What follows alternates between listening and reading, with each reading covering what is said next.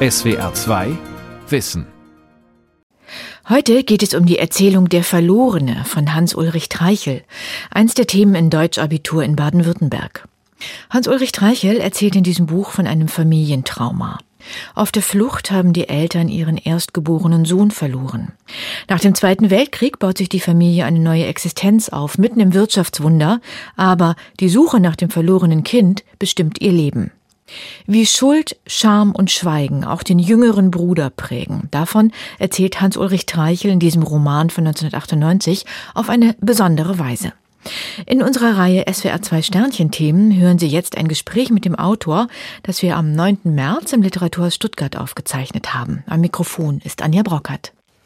Herzlich willkommen. Ich begrüße Hans-Ulrich Treichel, Lyriker, Schriftsteller und ich begrüße Sie alle, die uns zuhören und zusehen.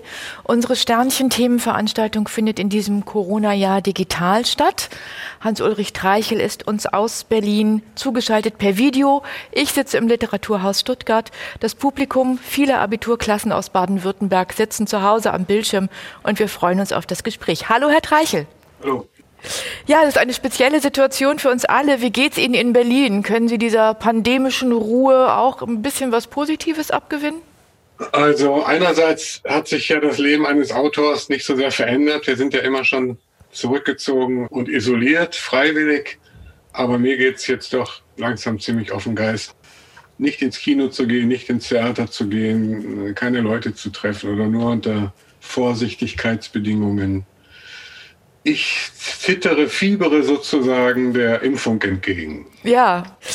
Wie war das eigentlich, als Sie, das war ja noch vor der Pandemie, hm, als Sie erfuhren, dass Ihre Erzählung der verlorene Abi-Thema in Baden-Württemberg ist?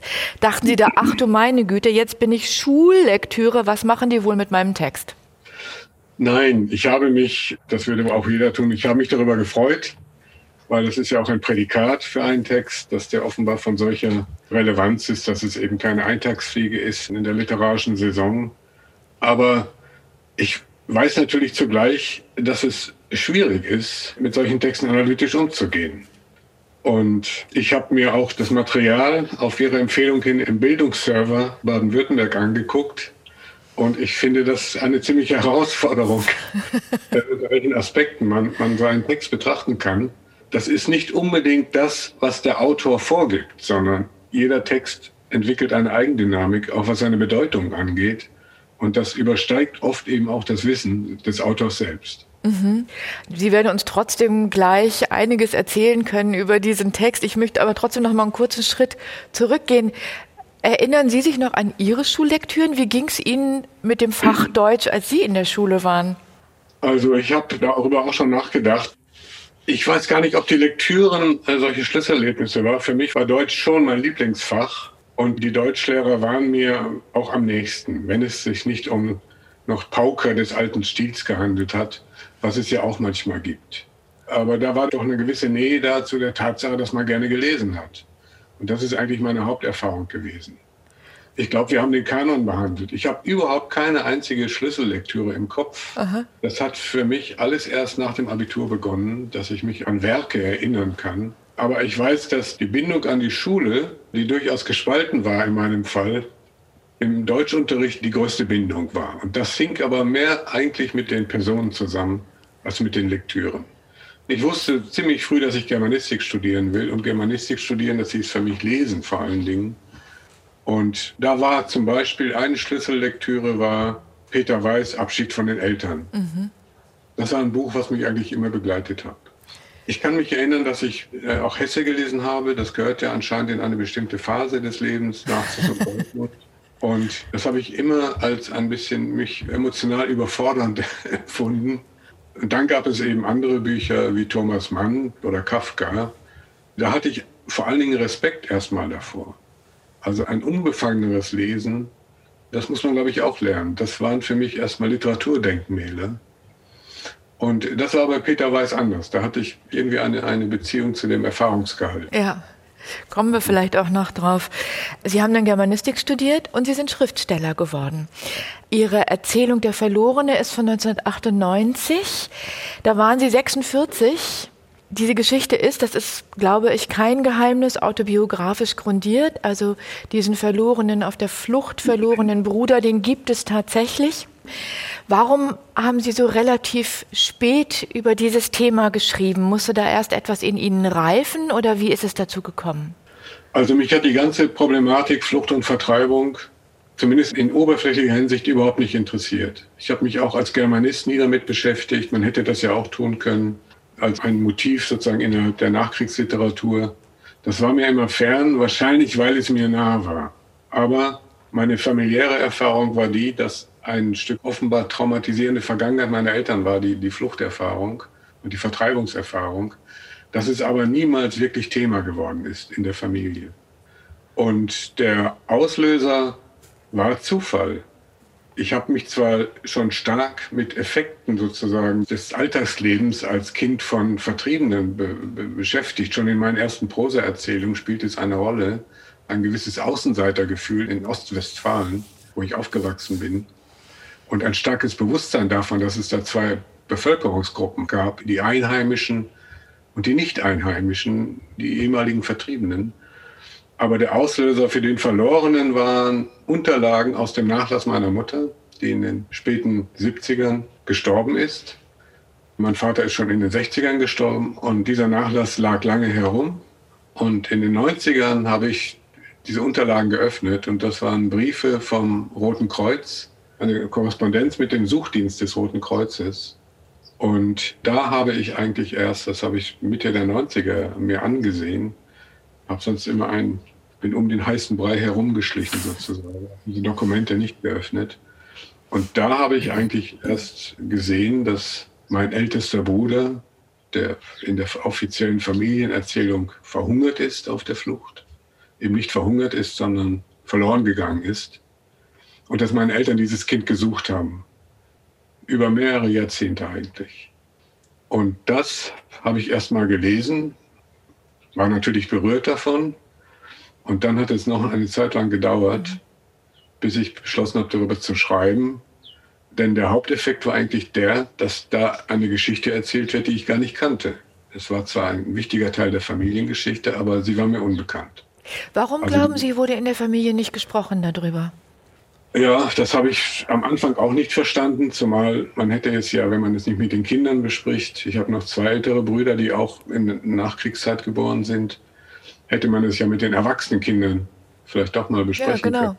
Und ich war auch ein bisschen beleidigt, gekränkt, dass dieses Vertrauen nicht entstanden ja. ist mit den erwachsenen Kindern.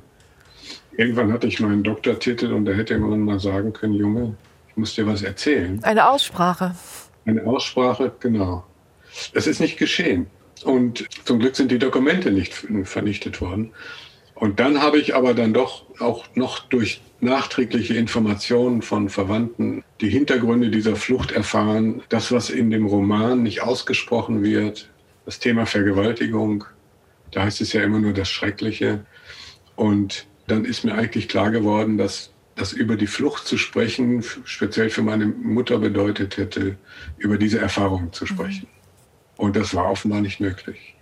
Können Sie es nachvollziehen, diese Tabuisierung? Ich kann, das, gut nachvollziehen, denn die authentischen Erlebnisse waren schon ziemlich grausam.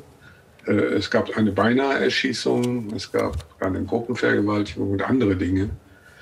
Und dass man das sozusagen äh, das kann man vielleicht noch nicht mal sich selbst erzählen. Ich habe ja mich noch öfter mit dem Thema beschäftigt, auch literarisch.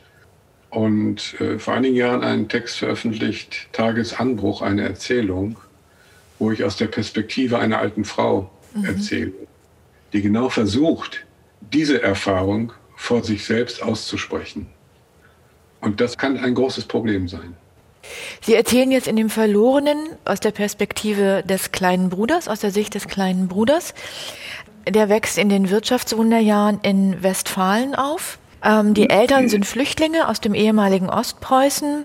Sie kommen dann mit einem Fleischwarenhandel ähm, zu einem relativen Wohlstand, aber eben über allem schwebt der Schatten dieses auf der Flucht verlorenen Kindes.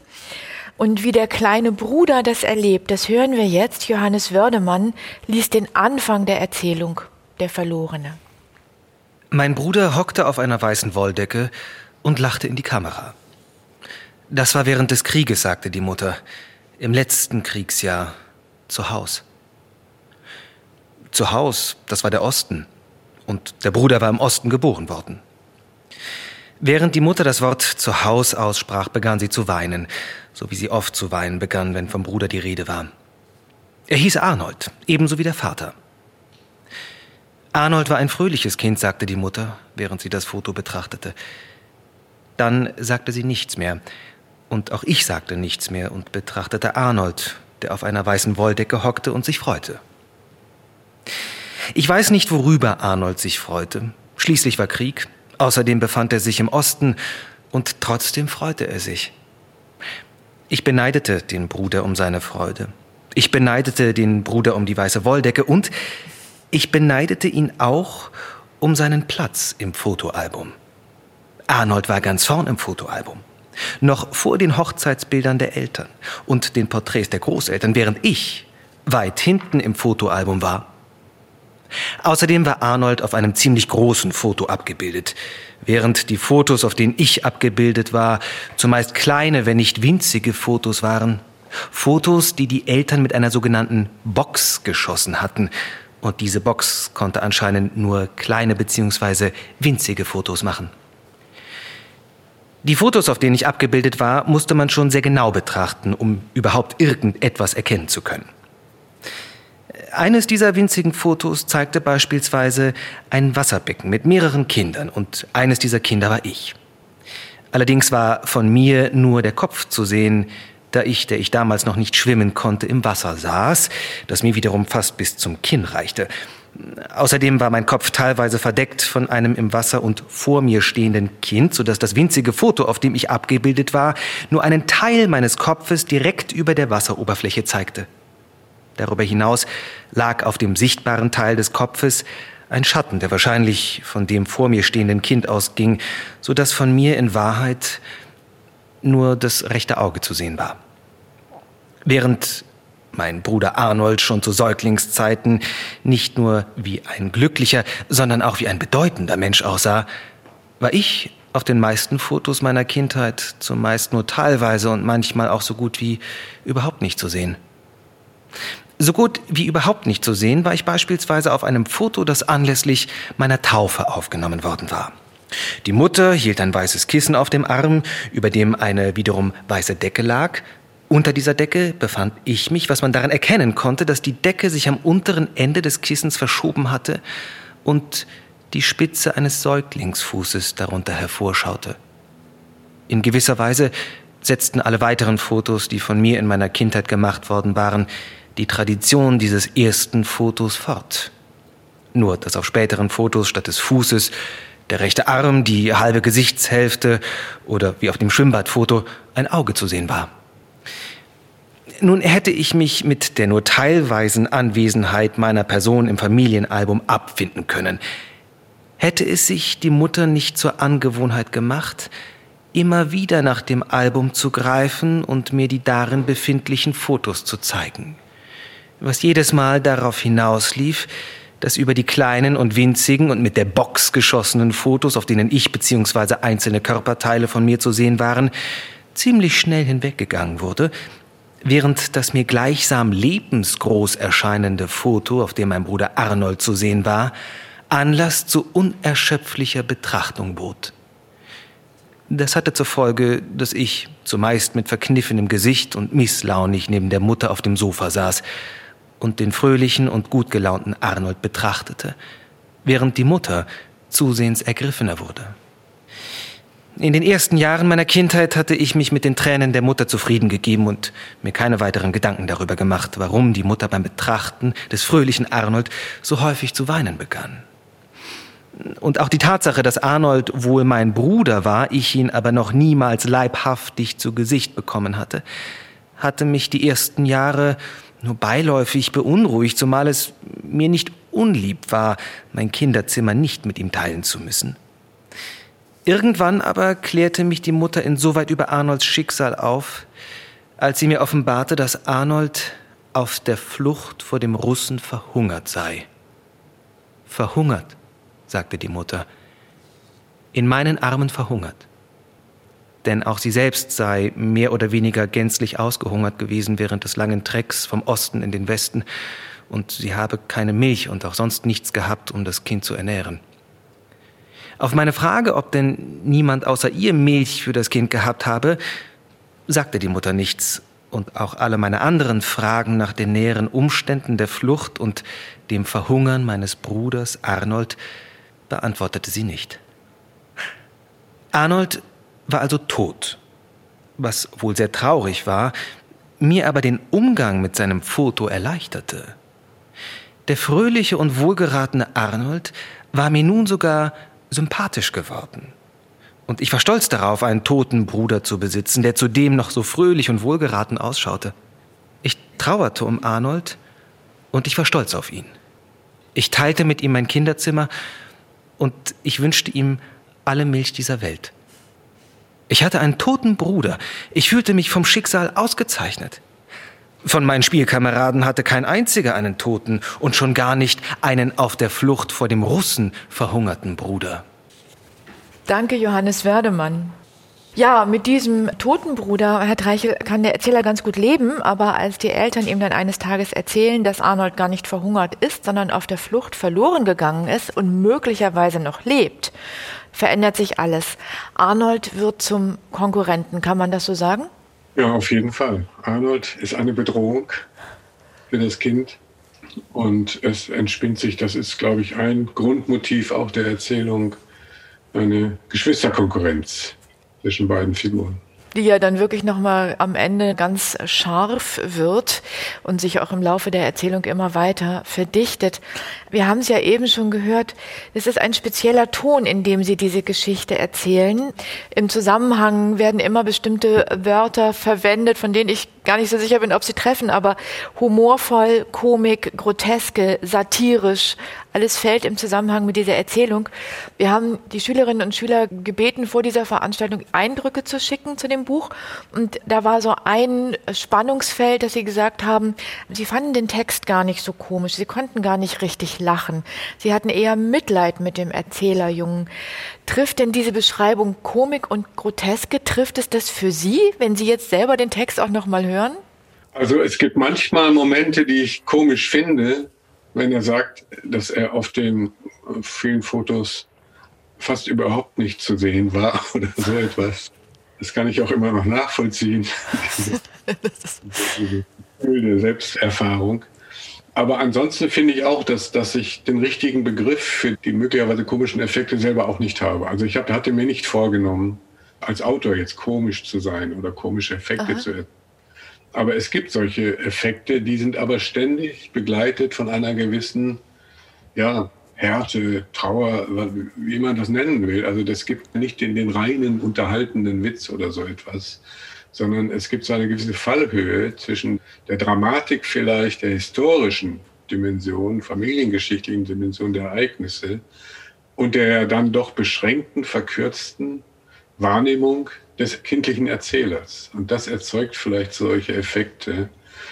Es ist so ein bisschen die, vielleicht die Komik eines kindlichen Buster Keaton. Ja, der ist ja, Buster Keaton ist ja immer ganz ernst. Der lacht ja nicht über seine eigenen Verhaltensweisen. Und dieser kindliche Erzähler hat auch diesen etwas stoischen Ernst oder man kann auch seine kindliche Kälte in seiner Wahrnehmung.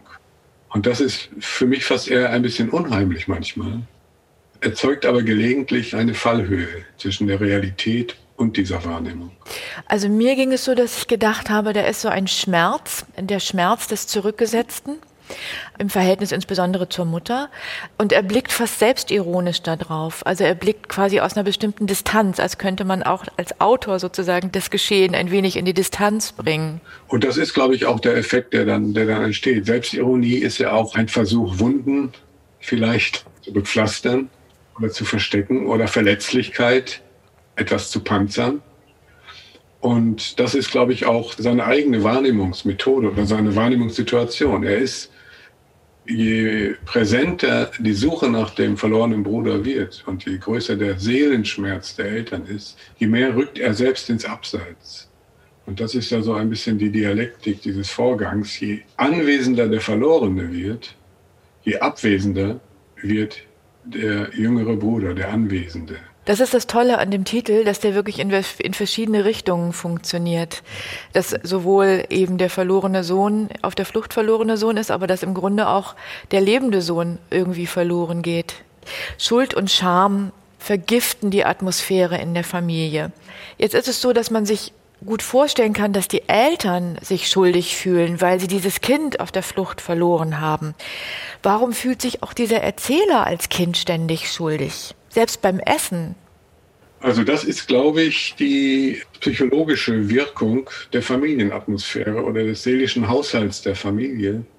Wenn die Mutter ihn mit tränennassen Augen anblickt, weil sie befangen ist in dem Schmerz um den verlorenen Sohn, dann bezieht er sich das natürlich auf sich selber. Und dann fragt er sich, was habe ich denn jetzt schon wieder getan? Warum? Ich bin der Anlass für eine emotional bedrückte Familie. Also ich glaube, das ist der Effekt, der da entsteht, dass er sich gemeint fühlt, wenn er diese, diese Emotionen im, im familiären Raum spürt, dass aber etwas ganz anderes gemeint ist, von dem er nichts weiß. Also er badet das immer ein bisschen aus. Und ich glaube, dass kindliche Mechanismen so sein können, dass man sehr, sehr vieles auf sich bezieht, was in der Umgebung passiert, in dem Gefühlshaushalt der Eltern, wenn man keine Kenntnis darüber hat, was eigentlich los ist. Und das ist auch eine Art von Identifikation. Er nimmt das an. Also das wird ja in der Psychologie unter diesem Fachbegriff transgenerationale Weitergabe von Traumata gefasst. Die Schülerinnen und Schüler bekommen, glaube ich, auch äh, Material zu diesem Thema. Und ich finde, das kann man an dieser Erzählung eben sehr gut nachvollziehen, wie sich die Atmosphäre, auch die Atmosphäre des Schweigens in dieses Kind ja mit hineinfrisst, ohne dass es genau weiß, um was es eigentlich geht. Ist das eigentlich ein einsames Kind? Ich glaube ja, es vereinsamt. Es vereinsamt in, der, in, dem, in dieser Schmerzatmosphäre, die ja zugleich begleitet ist auch von einer Aufbruchs- und Arbeitsatmosphäre, das darf man ja nicht vergessen. Der Schmerz, die Suche, der Versuch, den Verlust irgendwie doch noch wegzumachen des Kindes und die Erfahrung der Vertreibung wird ja begleitet von einem enormen Impuls das zu machen, was, was es ist, eine neue Existenz aufbauen. Mhm. Der Vater ist fleißig bis zur Selbstzerstörung. Es wird ein Geschäft aufgebaut. Es wird versucht, ein bestimmtes Wohlstandsniveau zu erreichen. Es gibt einen Opel-Kapitän, der angeschafft wird, der das alles repräsentiert, diesen Zustand. Das Haus wird umgebaut und so weiter. Also vieles, was in den 60er Jahren ja auch passiert ist, kann man da erleben. Und es sind eigentlich beide das. Die schmerzliche Rückerinnerung, über die nicht gesprochen werden kann, weil die Erlebnisse beschämend waren. Die Schuldgefühle der Mutter, weil sie das Kind weggegeben hat in einem Moment der Bedrohung. Eigentlich hat sie dem Kind auch das Leben gerettet, aber es wird schuldhaft verarbeitet. Ich konnte mein Kind nicht festhalten. Und daneben diese, dieser in so eine pietistische Atmosphäre eingebettete Arbeitsfleiß, der alles beherrscht da verschwindet dieser Erzähler in dieser ganzen Welt mit seiner eigenen äh, Existenz und seinen eigenen Sorgen und Empfindungen. Das ist auch die Geschichte eine Vereinsamung, das glaube ich schon. Würde ich auch sagen, ja. Jetzt ist es ja so, beim autobiografischen Schreiben immer so ein bisschen die Frage, wie viel von Ihnen selbst steckt in diesem Erzähler und wo beginnt die Fiktion? Können Sie uns da so eine kleine Spur legen? Ja, ich habe da eigentlich so eine eigene Theorie. Die lautet eher, dass ich mir sage, ich bin gar nicht autobiografisch. Ah, das ist jetzt doch eine Überraschung. Müssen wir in den Bildungsserver noch mit aufnehmen. Ich meine damit, dass auch das eigene, dass ich das nicht so richtig als eigenes immer empfinde. Also ich könnte sagen, das und das und das habe ich erlebt, das und das und das habe ich erfunden. Aber das ist es eigentlich nicht, sondern auch das eigene Erleben, finde ich, das ist auch ein Grund wahrscheinlich, warum, ich schreibe oder warum man überhaupt schreibt, muss immer wieder erarbeitet werden. Aber ich muss, ich muss mir mein eigenes Leben, mein Erleben aneignen. Das ist nicht per se mit mir authentisch. Und das, insofern habe ich, empfinde ich diese Polarität nicht so stark zwischen autobiografisch und fiktional. Ich bin immer dabei, mir meine eigene Lebenserfahrung zu erarbeiten. Ich erlebe nicht nur einfach und das ist alles echt, sondern ich arbeite auch daran. Aber natürlich weiß ich schon, äh, jetzt rein technisch gesehen, was eigenes, authentisches, biografisches Material ist und was nicht. Und das Konzept des Buches ist ja so, dass ich diese ganzen Unterlagen gefunden habe, ein Erleben meiner Eltern mit einem Erleben konfrontiert wurde, an dem ich nicht teil hatte. Ich habe nur an den Auswirkungen teilgehabt, innerhalb der, der emotionalen Wirkung sozusagen. Und das Buch hat auch die Funktion gehabt, mir zu diesen Unterlagen eine Geschichte zu erzählen. Also ich habe mir vorgestellt, wie wäre es gewesen, wenn ich bei der Suche nach dem Kind dabei gewesen wäre, wenn das nicht hinter meinem Rücken vollzogen worden wäre.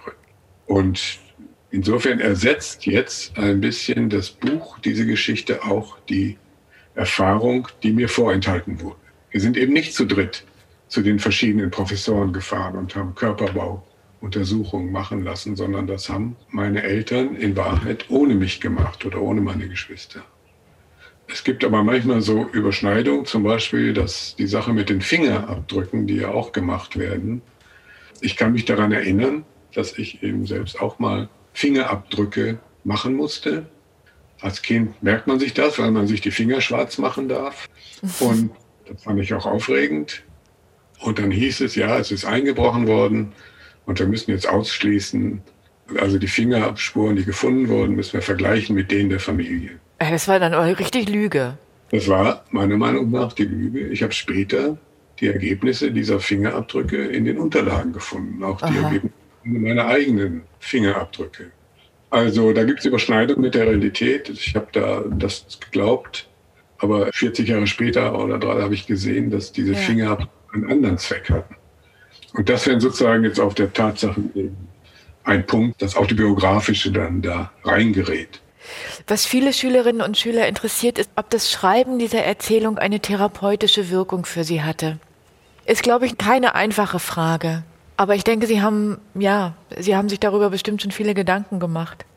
Ja, es ist, glaube ich, nicht ganz freiwillig, das Schreiben. Hat auch etwas Zwanghaftes, wenn man das dann für sich entdeckt hat. Und es ist auch ein Risiko, das muss man auch sagen. Also das ist nicht so, wenn man sagt, das tut mir gut, das ist eine Therapie, das schafft mir eine seelische Balance. Das kann man, glaube ich, alles sagen, dass das dazu beiträgt. Aber wenn man das etwas ernsthafter und professioneller betreibt und nicht nur zur seelischen Selbstverständigung, dann erzeugt es ja eigene, eigene Gesetzmäßigkeit, dann erzeugt es einen gewissen Druck. Der Text, den man schreibt, der muss auch gut sein. Der sollte gut sein, muss auch gut genug sein, der muss auch standhalten. Man will anerkannt sein, man will geschätzt werden mit dem, was man schreibt. Man will nicht gleich wieder auf die Seite des Vergessens geraten und so. Also man kann sich auch selber Kränkungen ins Haus holen. Also insofern ist, kann es eine fatale Verkettung sein. Man möchte seine Kränkungsgeschichten bearbeiten und dann kommen neue ins Haus, die man schreibt. Das ist nicht ohne Risiko. Ich würde das nicht uneingeschränkt empfehlen, sondern ich glaube, wenn dieser Schreibimpuls sich in einem durchsetzt, dann hat man nicht mehr so richtig die Wahl. Dann macht man es. Und dann muss man sich aber auch mit den Folgen auseinandersetzen. Aber ich kann mir schon vorstellen, dass in dem Moment, wo man sich die Geschichte sozusagen zu der Familiengeschichte erfindet, dass das irgendwie auch was Beruhigendes hat, trotz aller Anstrengung. Oder was Erleichterndes vielleicht. Ja, vielleicht, weil es eine Lücke füllt. Genau. In, in den Synapsen auch, dass das innere Nachdenken darüber diese Leerstellen werden durch eine Erzählung gefüllt. Und das ist ja, glaube ich, überhaupt ein Effekt des Schreibens, dass man eine Realität schafft. Das ist ja auch Fiktion, also auch erfundene Wirklichkeit, ist dann in der Welt. Und diese Geschichte, hier ist es ja nun sozusagen exemplarisch, äh, die ist ja dann, wenn sie auch in den Schulen gelesen wird und so weiter, relativ stark in der Welt. Also da ist plötzlich ein weiterer Kontext in der Welt, der eine eigene Realität gewinnt. Das ist ja ein bisschen der Phantomschmerz, erhält einen Körper. Das könnte man. Mein, mein, mein eigener Vater war kriegsversehrt. Er ist als junger Soldat beim Russlandfeldzug relativ früh verwundet worden und äh, sein rechter Arm wurde amputiert. Ich habe ihn also nur als einarmigen Menschen kennengelernt. Und er kannte auch diesen Phantomschmerz.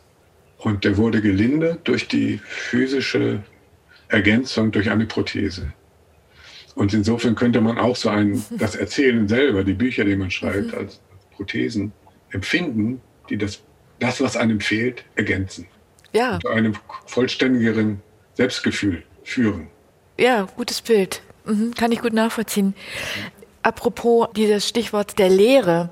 Sie haben in einer Poetikvorlesung davon erzählt, dass Ihre ganzen Erinnerungen an die Kindheit von einer bestimmten Lehre erfüllt waren. Und zwar diese Lehre nicht nur dieser ostwestfälischen Landschaft und nicht nur, weil der Bruder gefehlt hat, sondern auch, weil der Familie eine Vergangenheit gefehlt hat, dieser Flüchtlingsfamilie. Können Sie uns das noch ein bisschen erklären? Ja, das habe ich in der Tat immer als ein wirkliches Defizit empfunden, dass die Familie eigentlich keine verkörperte Vergangenheit hat. In einem Dokument von den äh, heimischen Behörden in der Stadt Versmold, wo meine Eltern angesiedelt worden sind, im jetzigen Kreis Gütersloh, da gibt es eine protokollarische Aussage, sie erschienen ohne jegliche Habe, also mit nichts, kam man dort an. Und so war es eben auch. Meine Eltern haben einiges dann erreicht, mit einem Haus und ein Geschäft und so weiter. Aber auf, auf dem Dachboden war es eben leer. Da war nicht die Truhe mit den äh, Dingen aus der Vergangenheit von den Großeltern. Meine Erinnerung reicht nicht mal bis zu den Großeltern, die ich leibhaftig nie gesehen habe. Ich weiß auch gar nicht, wie sie aussehen. Und schon da bricht es eigentlich ab sowohl was die Erzählung angeht, aus irgendwelchen Gründen wurden die auch nicht weiter erwähnt. Und es gab nichts, was ich hätte in der, dieser Schatztruhe auf dem Dachboden hätte herauskramen können. Und das habe ich immer als Mangel empfunden. Und diese Art Lehre ist mir schon nachgegangen.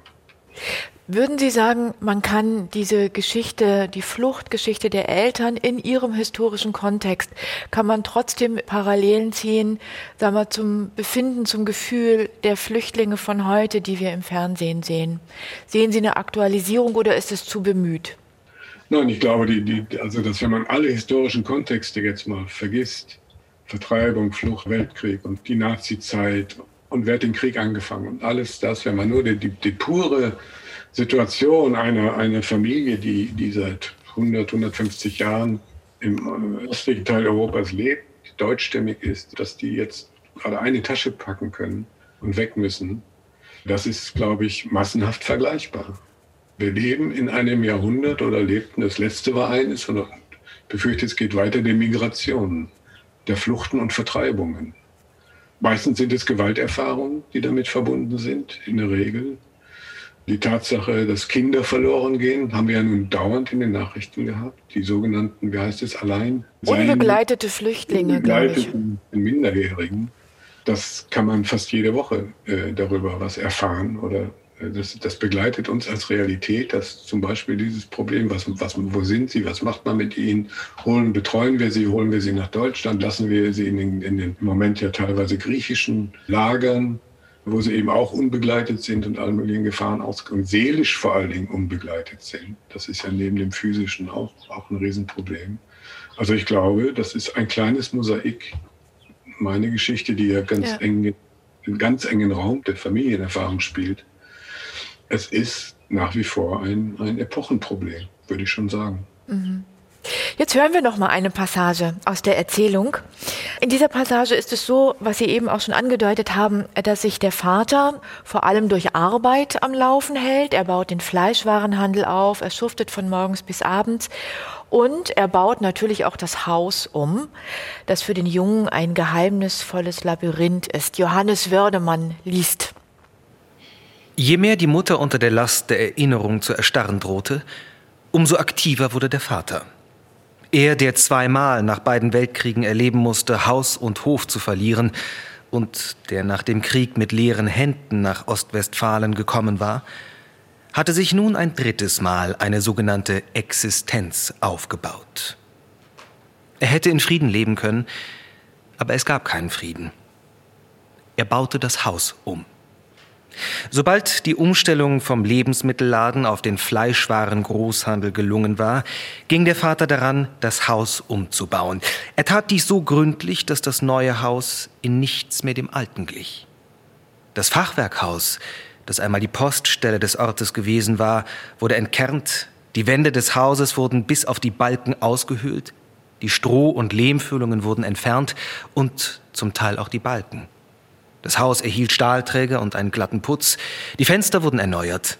Aus den Flügelfenstern wurden Kippfenster, auf denen sich niemals mehr wie in den Jahren zuvor Eisblumen bildeten, weil sie aus einer doppelten Verglasung bestanden. Aus der hölzernen Eingangstür mit der Eisenklinke wurde eine mit einem Messingrahmen versehene Glastür. Das Haus war einmal mein Kindheitslabyrinth gewesen. Mit langen Korridoren, tiefen Wandschränken und unerwarteten Treppenabsätzen, hinter denen sich neue Korridore erstreckten, die wiederum zu anderen Verbindungstüren und Treppenabsätzen führten. Es hatte mir Vergnügen gemacht, das Haus zu durchstreifen, so wie es mich vergnügte, den von Balken und Holzverstrebungen durchzogenen Dachboden aufzusuchen, meinen Zauberwald, der aber auch mein Angstort war. Der Dachboden musste einmal als Speicher und Lagerraum gedient haben, denn er besaß eine in den Boden eingelassene Falltür, über der eine Holzwinde angebracht war zum Heraufziehen von Lasten. Wenn ich die Falltür öffnete, konnte ich in einen Raum blicken, den ich noch nie betreten hatte und zu dem es anscheinend auch keinen anderen Zugang gab. Ich hätte mich schon selbst an der Seilwinde herablassen müssen, um hineinzugelangen. Der Raum lag tief unter mir, tiefer als das Stockwerk unterhalb des Dachbodens, vielleicht sogar tiefer als das Erdgeschoss. Er lag im Halbdunkel, und ich konnte nicht erkennen, wie weit er sich ausdehnte. Ich hätte nur zu gern gewusst, ob es eine Tür gab, die zu dem Raum führte, aber ich wagte nicht, die Eltern danach zu fragen. Ich wagte nicht einmal, ihnen davon zu erzählen, dass ich die Falltür geöffnet und hinuntergeschaut hatte. Auch der Dachboden wurde umgebaut und zu einer Wohnetage gemacht. Der Umbau hatte mir mein Kindheitslabyrinth genommen, es begradigt, entkernt und ausgeleuchtet. Die Winkel, Nischen, langen Korridore, waren ebenso verschwunden wie die Wandschränke, Verbindungstüren und unerwarteten Treppenabsätze. Natürlich war auch die Falltür verschwunden und mit ihr der einzige Zugang zu dem verborgenen Raum. Doch seltsamerweise war die Fläche unterhalb der Falltür nach dem Umbau ebenso groß wie zuvor. Kein einziger Quadratmeter war hinzugekommen, und ich glaubte fest daran, dass der Raum noch immer existierte, auch wenn er nun gänzlich unauffindbar und unbetretbar geworden war. Nachdem der Umbau des Hauses beendet war, erlitt die Mutter einen Zusammenbruch. Der Arzt diagnostizierte Überanstrengung und verordnete ihr eine Kur. Die Kur dauerte mehrere Wochen und an den Wochenenden besuchte der Vater die Mutter in der Kurklinik, während ich das Haus hüten durfte. Nach einem dieser Besuche teilte der Vater mir mit, dass es der Mutter wohl besser, aber noch lange nicht gut gehe. Ein Grund ihrer Erkrankung seien gewiss die mit dem Umbau verbundenen Anstrengungen. Der wahre Grund aber sei, dass sie über den Verlust meines Bruders Arnold nicht hinwegkomme. Zugleich, so der Vater, habe sie den Eindruck, dass ich hingegen sehr wohl über den Verlust meines Bruders hinweggekommen sei. Ich sei so gut über den Verlust hinweggekommen, dass sich die Mutter viele Jahre nicht getraut habe, mir die Wahrheit über Arnold zu sagen. Daraufhin sagte ich dem Vater, dass mir die Mutter schon längst die Wahrheit gesagt habe. Arnold, sagte ich, ist gar nicht verhungert, Arnold ist verloren gegangen. Als der Vater nicht reagierte, sagte ich noch einmal, Arnold ist gar nicht verhungert, Arnold ist verloren gegangen. Der Vater reagierte noch immer nicht und schien irgendwelchen Gedanken nachzusinnen. Vielleicht hätte ich ihm auch noch sagen sollen, dass ich gar keinen Verlust verspürt hatte. Schließlich hatte ich ja auch niemanden verloren. Ich hatte nur erfahren, dass die Eltern jemanden verloren und doch nicht verloren hatten. Und als ich erfahren hatte, dass Arnold nicht verhungert, sondern nur verloren gegangen sei, hätte ich höchstens insofern einen Verlust erlitten, als ich nun gewissermaßen einen toten und zumal einen auf der Flucht vor dem Russen gestorbenen Bruder verloren hatte. Statt des Toten hatte ich nun einen verloren gegangenen Bruder. Das war für mich allerdings kein Gewinn. Doch wie sollte ich das dem Vater erklären? Ja, vielen Dank, Johannes Wördemann, für diese Lesung aus Hans-Ulrich Treichels Erzählung Der Verlorene. Ja, nach dem Nervenzusammenbruch der Mutter entscheiden sich die Eltern, sich jetzt doch auf die Suche nach Arnold zu machen. Ich würde aber gern erstmal einen Schritt zurückgehen, und zwar zu dem Umbau des Hauses. Auch dazu haben uns die Schülerinnen und Schüler Fragen geschickt und die wollen zum Beispiel wissen, ob sie die doppelt verglasten Fenster überinterpretieren, wenn sie sie als Isolation der Familie nach außen deuten und den ganzen Umbau als Verdrängung des Schrecklichen. Wie sehen Sie das?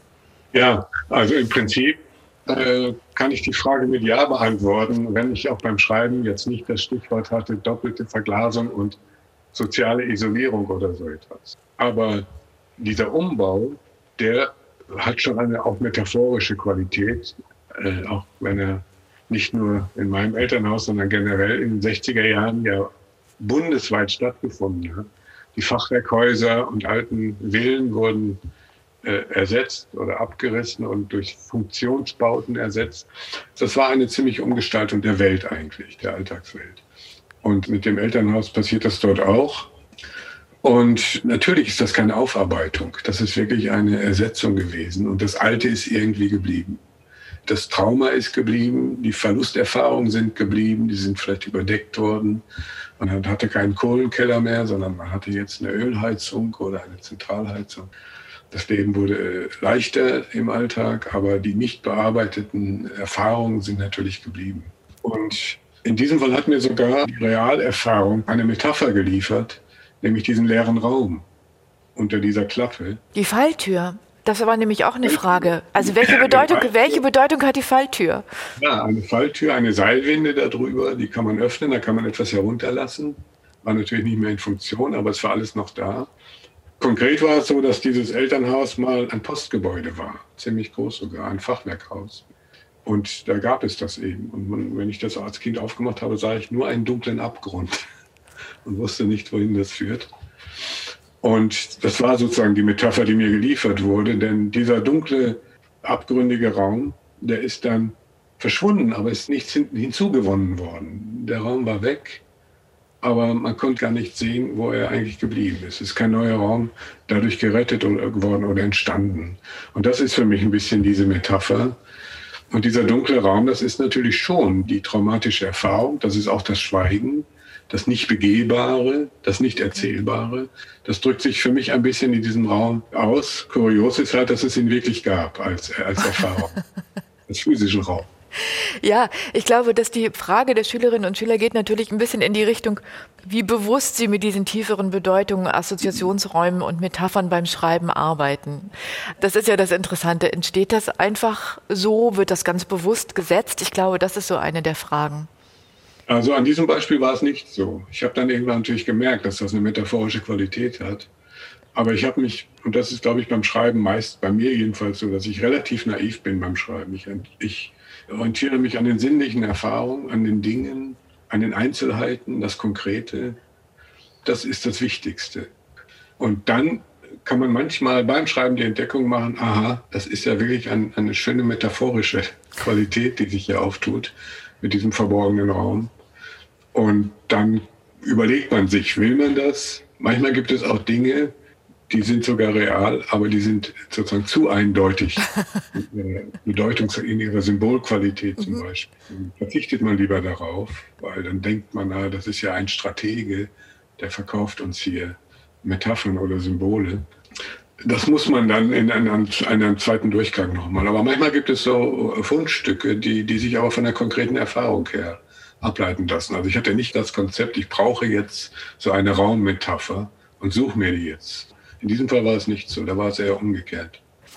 Kommen wir noch mal kurz zurück zur Erzählung. Ein großer Teil davon dreht sich um die Suche dann nach Arnold. Vor allem die Mutter will ihn einfach finden. Die Familie bekommt dann die Nachricht, dass es einen Jungen gibt, der Arnold sein könnte. Das ist das Findelkind Nummer 2307. Und jetzt geht es also mit verschiedensten erbbiologischen Gutachten los. Die Eltern lassen sich vermessen, unser Erzähler wird vermessen, alle Ergebnisse werden immer wieder mit diesem möglichen Sohn verglichen. Das ist ziemlich bedrückend zu lesen, aber irgendwie hat man auch so ein bisschen den Eindruck, dass es ihnen Spaß gemacht oder dass es sie zumindest sehr fasziniert hat, sich mit diesen erbbiologischen Untersuchungen zu beschäftigen. Stimmt das? Ja, das stimmt. Und zwar aus zweierlei Gründen, weil ich habe nichts davon erfunden. Ich habe zwar die Suche erfunden, also die, die Fahrt dahin und so weiter, aber alles, was dort benannt wird an Ergebnissen, Und ich habe gesehen in den, in den Akten zum Buch, dass dann das ganze Vokabular nochmal aufgelistet wird auf einer Seite. Das ist alles aus den Unterlagen aus dem Nachlass meiner Mutter, aus dem wirklich diesen, diesen medizinischen Gutachten. Und das fand ich sehr interessant. Und es war auch mein Wunsch, sozusagen beim Schreiben, das aufzubewahren, das hinüberzuretten, das zu dokumentieren. Es hätte mir weniger Spaß gemacht, wenn ich jetzt selber so eine Art pseudowissenschaftliche Terminologie hätte erfinden müssen als Autor. Äh, ich fand es gerade äh, für mich spannend, das echte Material zu benutzen. Und das hat mir ein gewisses Vergnügen bereitet, das in dem Buch sozusagen mit, mit aufzubewahren. Ja. Und mir auch vorzustellen, was, womit werden eigentlich diese Eltern da konfrontiert? Die haben einen Schicksalsschlag erlitten, den sie nicht verarbeitet haben. Und jetzt werden sie mit allen möglichen verrückten, auch an die Rassentheorien erinnernden, natürlich zum Teil Kategorien ihrer, ihrer Körperlichkeit konfrontiert und müssen daraus schlau werden. Und das entscheidet letztlich, dieses statistische Material entscheidet letztlich auch über ihr seelisches Schicksal. Es ist eine unglaublich aufwendige und auch zähe Angelegenheit. Das machen Sie sehr deutlich. Dieses quälende Warten und Hoffen und Gucken und ist der Fuß oder vielleicht doch noch so ein Knöchelchen, passt das möglicherweise? Aber auch die Rolle des Jungen natürlich, der im Grunde zu so einer Vergleichsvorlage wird für eine mögliche Verwandtschaft mit dem verlorenen Sohn, mit dem Findelkind 2307. Es kommt zu keinem klaren Ergebnis. Quälende Geschichte. Ausrufezeichen. genau. Aber die Mutter gibt die Hoffnung nicht auf. Sie findet dann heraus, wo das Findelkind 2307 lebt. Der Junge heißt Heinrich. Er arbeitet in einer Fleischerei. Und sie machen sich dann einmal auf, um ihn anzuschauen, nur so aus der Ferne. Man will gar nicht mit ihm sprechen, man will ihn nur mal anschauen und gucken, ist da diese Ähnlichkeit? Und dann sehen sie ihn, auch unser Erzähler sieht ihn und es gibt eine erschütternde Ähnlichkeit zwischen Findelkind 2307 namens Heinrich und unserem Erzähler. Und dann sagt die Mutter nur, mach das Fenster zu, wir fahren. Das ist das Ende dieser Erzählung. Und über dieses Ende machen sich nicht nur, aber in diesem Fall auch die Schülerinnen und Schüler viele Gedanken. Warum schweigt die Mutter? Ja, darüber habe ich auch schon länger nachgedacht. also zu der Ähnlichkeit muss ich sagen, es gibt so einen Moment am, am Schluss, da, da, ist es nicht ganz sicher, ob er sein eigenes Spiegelbild in der Glasscheibe entdeckt. Ja. Also es gibt da schon mal so eine Art Irritation. Sieht er sich selbst, sieht er den anderen? Woher kommt diese Ähnlichkeit? Das soll also, und das ist auch beabsichtigt natürlich, offen bleiben. Und der Grund, ich musste mir als Autor überlegen, wie, wie geht diese Geschichte eigentlich zu Ende? Wie kann sie zu Ende gehen? Und mir war klar, dass es nicht so etwas wie ein Happy End gibt. Alle trinken Kaffee zusammen. Und ich habe mir auch überlegt, wie, wie geht jemand wie, wie die Mutter mit, mit einem möglichen Wiederfinden, überhaupt mit der Möglichkeit, das ehemalige Kind noch wiederzufinden, um und da war für mich eigentlich relativ klar, dass sie zwar jetzt so weit gekommen ist, dass es ihr verlorenes Kind sein könnte, dieser junge Mann hinter der Theke, dass sie aber zum einen weiß, dass diese dramatische Erfahrung, diese Verletzungsgeschichte und Verlustgeschichte und auch Schuldgeschichte, dass es eigentlich nicht mehr zu heilen ist für sie. Mhm. Das ist eine Dimension. Und die zweite ist, dass sie sieht, dass es diesem jungen Mann ja ganz gut geht und dass der offenbar seinen Ort gefunden hat. Und dass er groß geworden ist. Und dass sie, das wird, muss ich ja jetzt selbst deuten, weil sie es nicht ausspricht, aber das in, in ihrem Inneren lese ich sozusagen auch das, dass sie nicht eine zweite Verlustgeschichte jetzt beginnen will und dem Kind, dem ehemaligen Kind, eine zweite Verlusterfahrung zumuten will. Nämlich jetzt plötzlich da rausgerissen zu werden, auch in, von seinem Gefühlshaushalt her, und wieder einer anderen Familie zugeordnet zu werden. Und das ist, glaube ich, der Hauptpunkt. Die stillschweigende Einsicht der Mutter, dass es besser ist, zu fahren. Dem geht's gut, der hat seinen Ort. Mhm. Und wir rühren nicht daran. Und wie ist es für den Erzähler? Löst sich für den was in dem Moment? Oder löst er sich ganz auf? Ja, er wird später mal darüber schreiben, weil die Sache in gewisser Weise letztlich nicht aufgelöst hat. Aber er ist ja immer ambivalent. Er hat Angst vor der Konkurrenzsituation, er ist, ist im Wettbewerb um die Gefühle der Eltern mit dem Bruder. Insofern entlastet ihn das. es ist jetzt vorbei und ein bisschen hat er vielleicht die Hoffnung, dass der ganz große Schmerz, diese ständige, quälende Suche, dass die ist jetzt beendet. Und ich glaube, das empfindet er, glaube ich, als Entlastung. Und das, was er möglicherweise als Bedrohung empfunden hat, nämlich, dass er jetzt alles teilen muss, das ist nicht eingetreten. Wie ging es im wirklichen Leben weiter? Haben Sie den Bruder jemals gefunden? Ja, im wirklichen Leben war es so, dass ich eine Zeit lang brauchte, um überhaupt äh, zu kopieren, dass es ja auch eine, nicht nur die, mein, mein literarisches Projekt gibt, sondern auch eine Realgeschichte und der Bruder ja noch leben könnte. Und das ist mir nicht sofort eingefallen. Daran sieht man auch meine eigene Blindheit in dem Punkt. Und dann habe ich aber, es war dann auch in einer Zeit, wo überhaupt das Thema Fluchtvertreibung des Öfteren thematisiert wurde, bis hin zu Fernsehfilmen und so weiter und so fort. Und ich las dann auch über den Suchdienst des Roten Kreuzes. Dann habe ich da angerufen, weil ich mir gesagt habe, ich könnte ja eigentlich den Suchauftrag erneuern lassen. Und dann habe ich da angerufen und habe einen Fall dargestellt. Die kannten meinen Namen und auch das Buch. Und dann habe ich gesagt, ich, ob ich das erneuern lassen kann. Dann war die Antwort telefonisch, das muss ich nicht. Der Suchauftrag läuft noch weil das Kind ja noch nicht gefunden ist. Fand ich auch interessant. Und dann habe ich auch noch ein paar weitere Dokumente bekommen vom Suchdienst, wieder in diesen großen gelben Umschlägen, die ich schon kannte. Und äh, habe auch dann den echten Namen. Diese Nummer, die habe ich 2307 habe ich nicht erfunden. Die kommt aus den Originaldokumenten. Aber ich hatte keinen Namen. Ich hatte nur diese Nummer, weil das, der Name wurde anonymisiert aus datenschutzrechtlichen Gründen meine Eltern durften ja dieses Findelkind auch nie leibhaftig sehen. Und dann habe ich den Namen gefunden. Das war offenbar ein erfundener Name, denn den gab es nur ein einziges Mal im elektronischen Telefonbuch in Deutschland.